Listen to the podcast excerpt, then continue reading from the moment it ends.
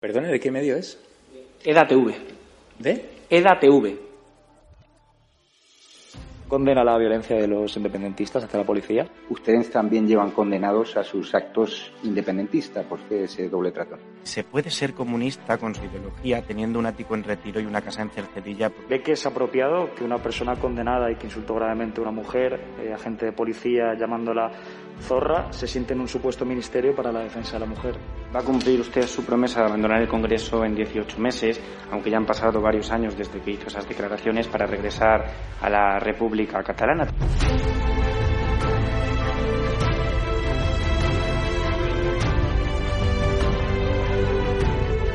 contestarte es una falta de respeto a tus compañeros y compañeras aquí sentados que son periodistas de verdad. No participamos de burbujas mediáticas de la, de la ultraderecha. Nosotros respondemos a medios serios y respetuosos. Eh, se lo digo para esta vez y se lo digo para el resto de las preguntas. Me deja anonadado. Realmente nunca nadie me había preguntado eso. Yo condeno que se den siempre informaciones falsas. Muchas gracias. Ha sido lo dice la Fiscalía, no lo digo eh, No, no. Si no et sap greu, nosaltres no donarem joc a, als mitjans ultradretans espanyols. ¿De qué medio es usted? De EDATV. Nosotros no vamos a contestar a la extrema derecha, gracias. Ah, no, ni cobrando un sueldo que pagamos todos los españoles y un medio No vamos a contestar a la extrema derecha. La pregunta es, ¿qué hace usted aquí? ¿Condena usted la violación a una simpatizante de Vox en Reus? Condeno el fascismo, el fascismo que se ejerce desde los medios de comunicación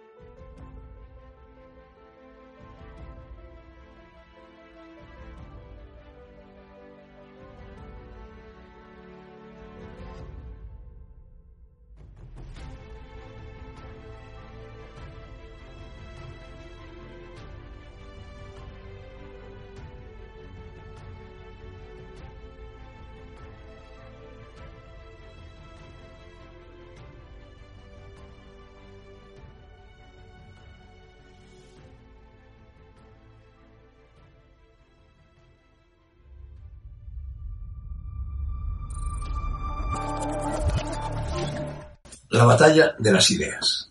Ese es el nuevo escenario bélico, épico y filosófico en el que nos jugamos el futuro. Aún colea el choque de las ideologías, pero solo por inercia. Esa confrontación que arranca de la Revolución Francesa y culmina con la bolchevique ha llegado a su fin. Cuajó en la dicotomía funesta de la derecha y la izquierda, que durante más de dos siglos ha encajonado el mundo en una especie de paso de las termópilas sembrado de cadáveres.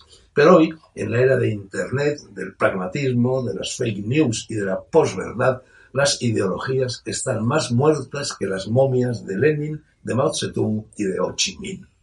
La derecha, a diferencia de la izquierda, que es más teocrática, no suele momificar a sus cadáveres, pero también los tiene. Ocioso es citarlos. Con ellos o sin ellos, razón llevaba Ortega al escribir que ser de derechas o ser de izquierdas es una de las infinitas maneras que tiene a su alcance el ser humano y el inhumano, añado yo, para ser imbécil. Imbécil es quien carece de ideas, pero presume de tener ideología. E imbécil era etimológicamente en Grecia y Roma quien caminaba vacilando por carecer de báculo.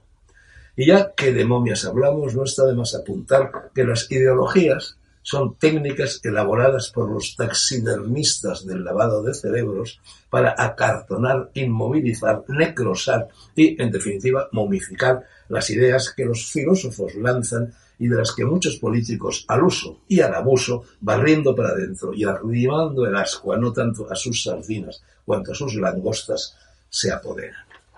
Basta pues de ideologías y desempolvemos las ideas del pasado que no han perdido vigencia, resucitemos las que no murieron de muerte natural, sino por asesinato, y acuñemos otras nuevas que puedan servirnos para salir del desastre en el que se ha convertido no solo nuestro país, sino buena parte de los que aún, con permiso del virus, de la crisis económica, del naufragio de la decencia, del deterioro de la inteligencia y de la devastadora metástasis de la insensatez, colean en el globo terráqueo.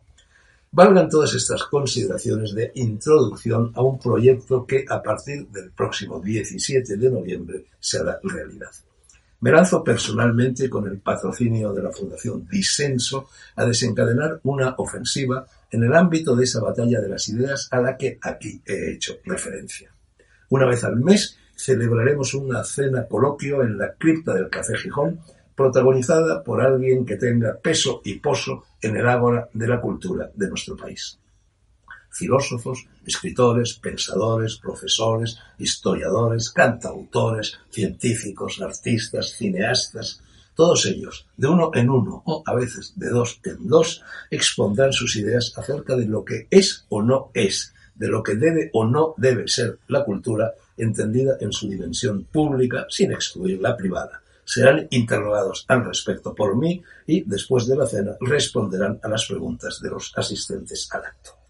La escritora y periodista Emma Nogueiro, jefe o jefa de cultura en esta cadena de televisión, se encargará de organizarlo, convocarlo y coordinarlo.